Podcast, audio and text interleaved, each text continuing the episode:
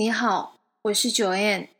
疫情中很多时间，我们必须和自己相处。你不是一个人，让我们一起聊聊。在节目中，我邀请一些好朋友来跟大家聊聊，聊聊他们的故事，聊聊他们的工作，聊聊他们因为疫情而改变的一切和各国的疫情现况。本节目由巧方案和万达旅行社联名赞助。今天很荣幸，呃，我邀请到一位在巴西的一位刘大哥来跟我们谈谈目前巴西的疫情现况。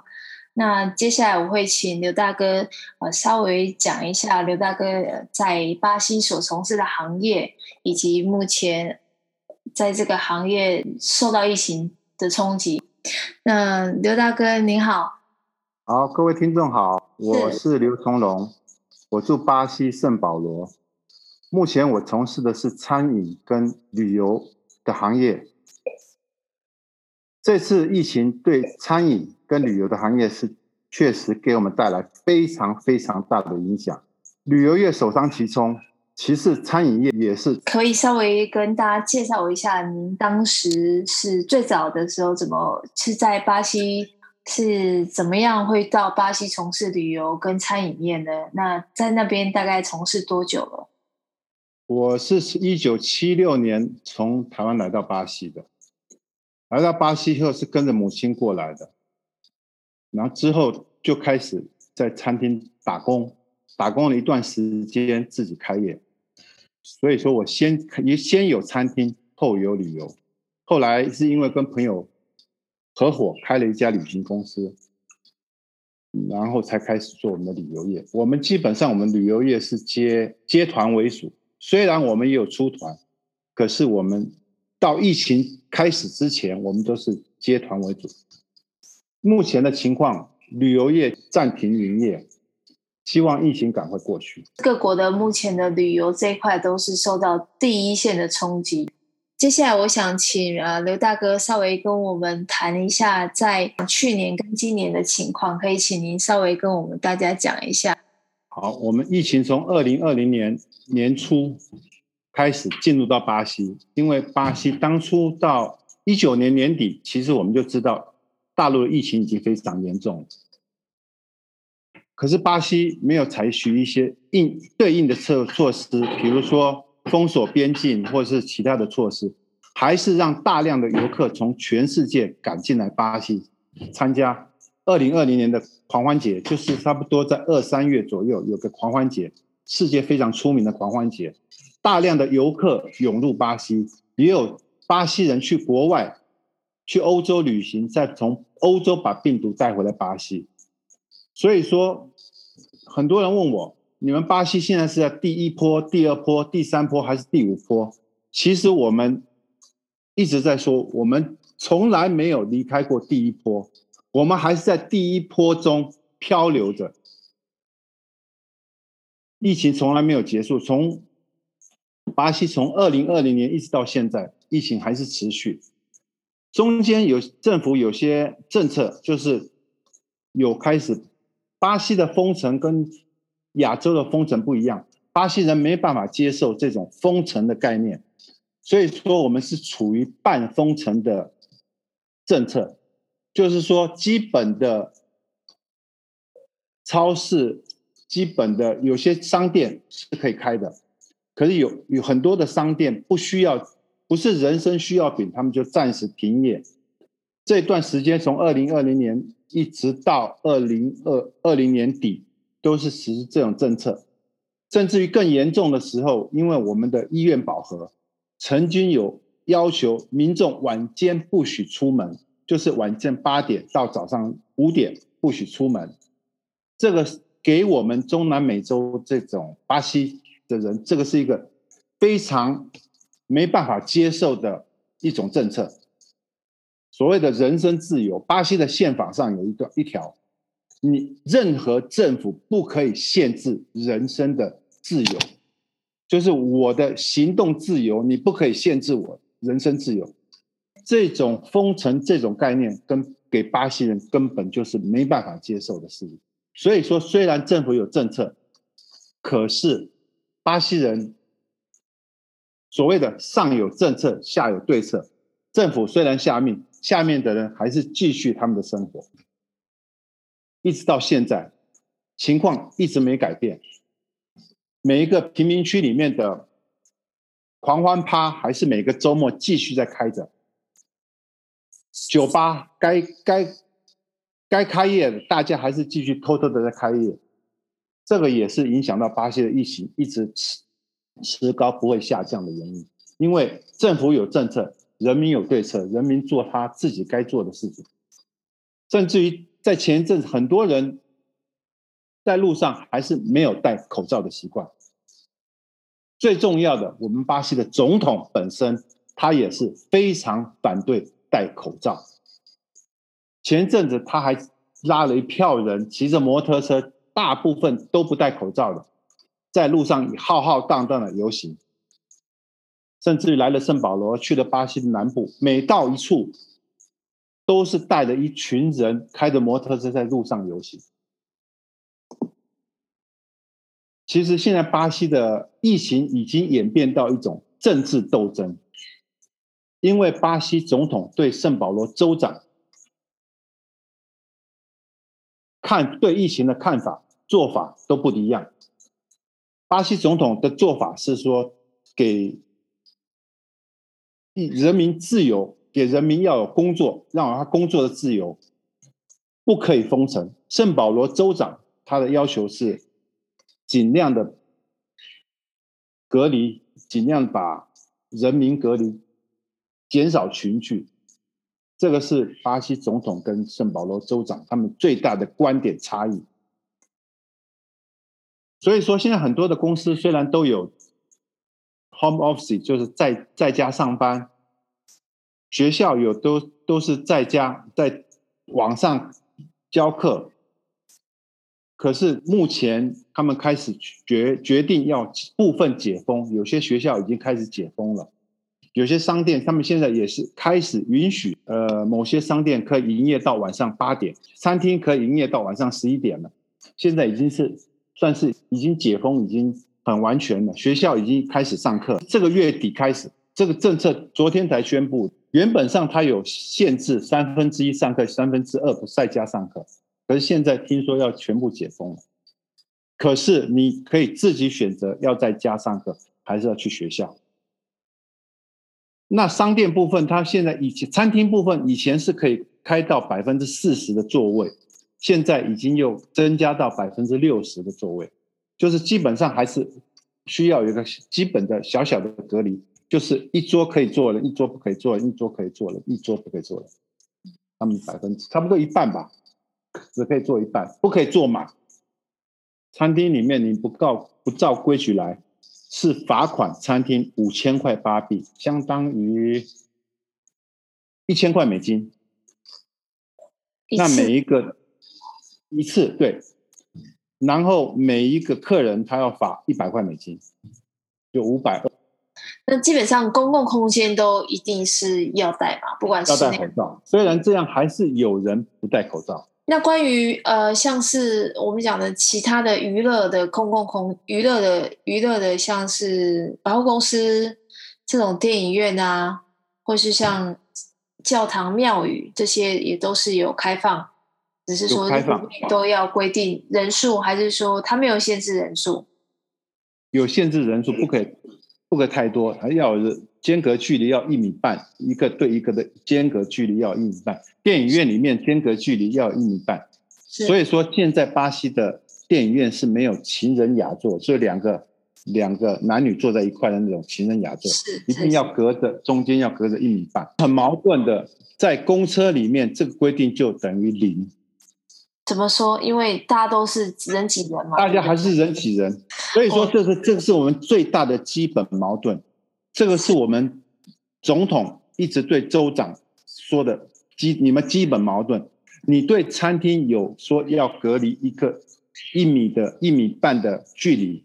对。请问你的公交车、你的你的地铁，你们怎么去规划这个隔离？根本就没隔离。呃，我相信台湾。也是这样啊！你说在上下班尖峰时刻要规定大家搭乘大众运输交通工具，要有前后距离一米或一米半，我觉得也不太可能过。不可能做一个实质上，不可能出。对啊，台湾也是不可能说没没错。但是我必须说，在五月，大概是五月十几号，五月中的时候，台湾因为本土疫情开始突破突破百人，然后那时候大家就会有比较紧张了。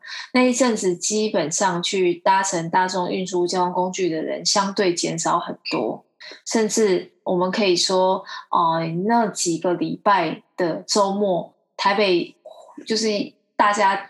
都几乎都在家里，我们就说台北就是像空城一样，大家都会有这样的自制力，就是减少不必要的外出。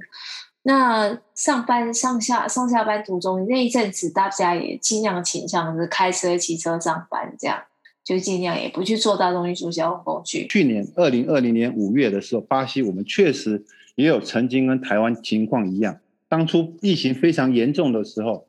几乎路上很少人，然后在路上行走，那时候几乎封城的情况了。路上很少人，公交车也比较少人，很多人都开车去上班，可是就造成另一波的拥挤，就是塞车。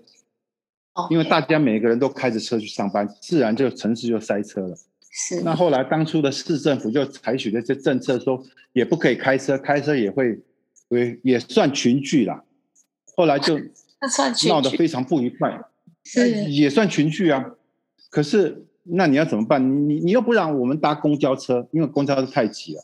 那就把我们的意思就是尽量把公交车留给没有车的人搭，大家就开车，然后又限制车辆去市中心。很多的医护人员，其实很多的医护人员，他们上下班都是靠公共交通的，是他们没有自己的车子。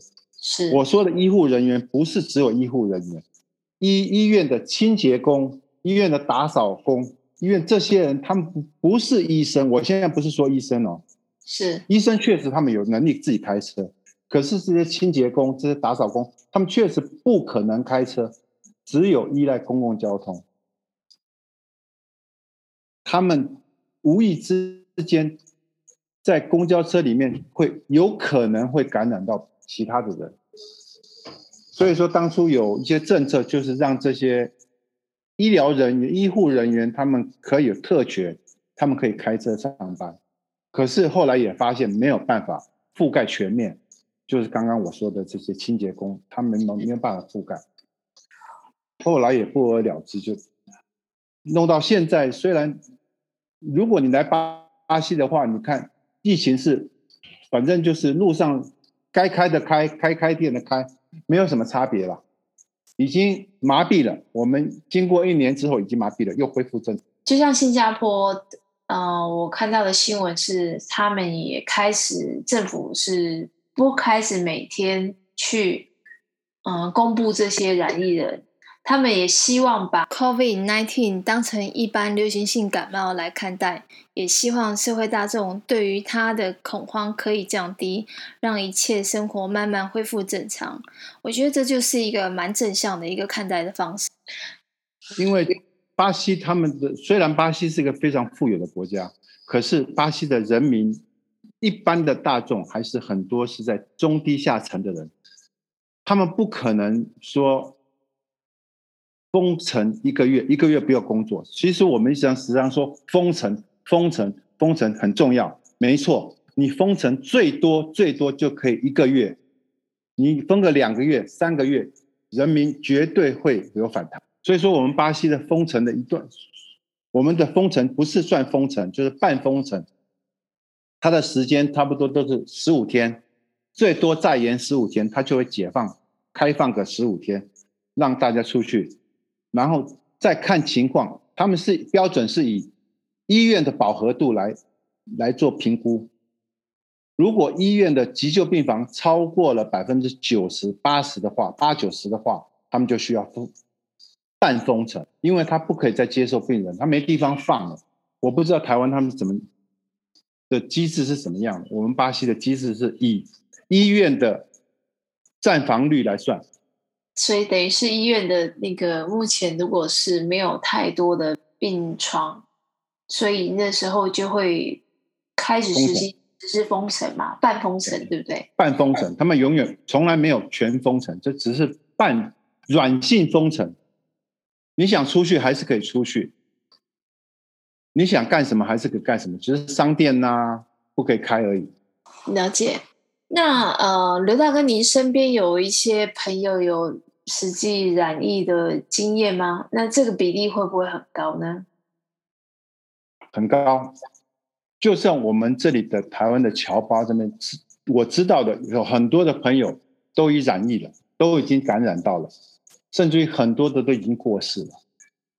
呃，总总说来说，好像是男性染疫过世的机会比女性的高。我知道的有四十岁到五六六七十岁的过世的都有，非常的高，而且有亲戚很多的亲戚朋友。那大部分这些呃情况是，就是通常以他的情况是大概会会是在大概七八十岁，就是所谓的高龄人。OK，五五五六十到七十都有，最年轻的四十多到五六十都有。他们有、嗯、有打过疫苗了吗？有些打过了，有些是还没打，有些是打过第一剂还没打第二剂，有些是打过第二剂的。我有听说过打过第二剂的还是被感染了。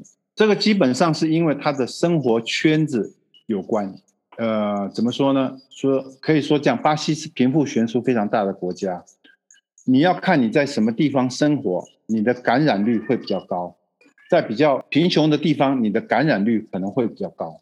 对，因为可能他们比较没有太多的这些防护的这些措施，或者是他们的环境可能比较难做到对的。对，尤其在贫民区里面，他们的感染率是非常高，因为他们卫生条件比较差，而且他的医疗条件也比较差，这种种的因素也会跟你的居住环境也有差别。是，然后可能还有一个就是家里的，就是大部分可能家人是都生活在一个共同空间嘛，或者是他很小的空间，对，没有一个足够的一个环境可以做人跟人的距离。隔离这样子，这个是很重要的因素。对，那另外想要再请教刘大哥，巴西的情况是三四十岁的族群，他们已经开始有人已经有打过疫苗了吗？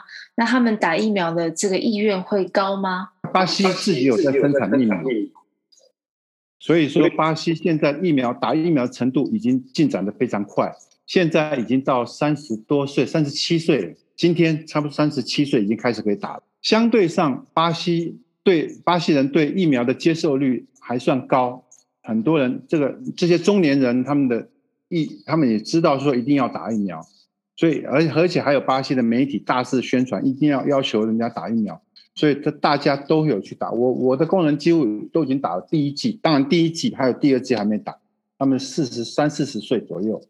相反的，年纪大的六十岁的六七十岁的。很多人没有去打第二剂，到现在他们还不知道什么原因。目前他们猜测的原因，可能老年人他们不想出去，或者是他们感觉第一季就好了。可是你说三中年人三四十岁的，他们的意愿非常高。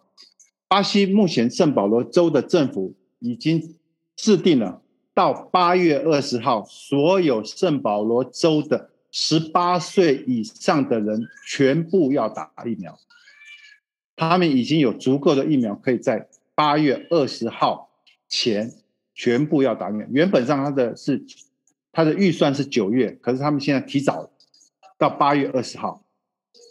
这个是也是个政府的政策，他希望把全百分之八十的人打上疫苗之后，可以增加整个群群聚的免疫力。这个我我想是非常重要的，不过这个我我认为也是跟您提到前面提到说是你们在当地就有疫苗生产，所以在当地生产的话，我觉得这个疫苗的取得会比较相对的容易一些。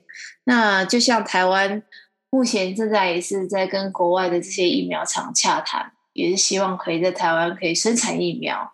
那我觉得就会加速呃各个年龄层可以施打的这个疫苗时间。那补充一下，巴西生圣保罗州生产的疫苗是科兴疫苗，跟大陆合作的。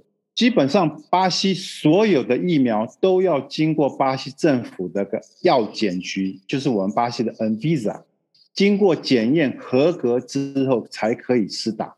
所以说，虽然是大陆的科兴疫苗，可是进来巴西之前一定要经过巴西的药检局检验合格之后才可以生产。这跟国哪一个国家出产的没有关系。我现在是说，巴西的国家，不管你是英国的，不管美国的，你进来巴西一定要经过巴西药检局检定之后才可以施打。当然，这些疫苗是经过第二期，只有第二期，没有到第三期，因为第三期时间不够嘛，所以说只能到第二期紧急施打，证明有效之后，他们就紧急施打，就是一个独立的单位。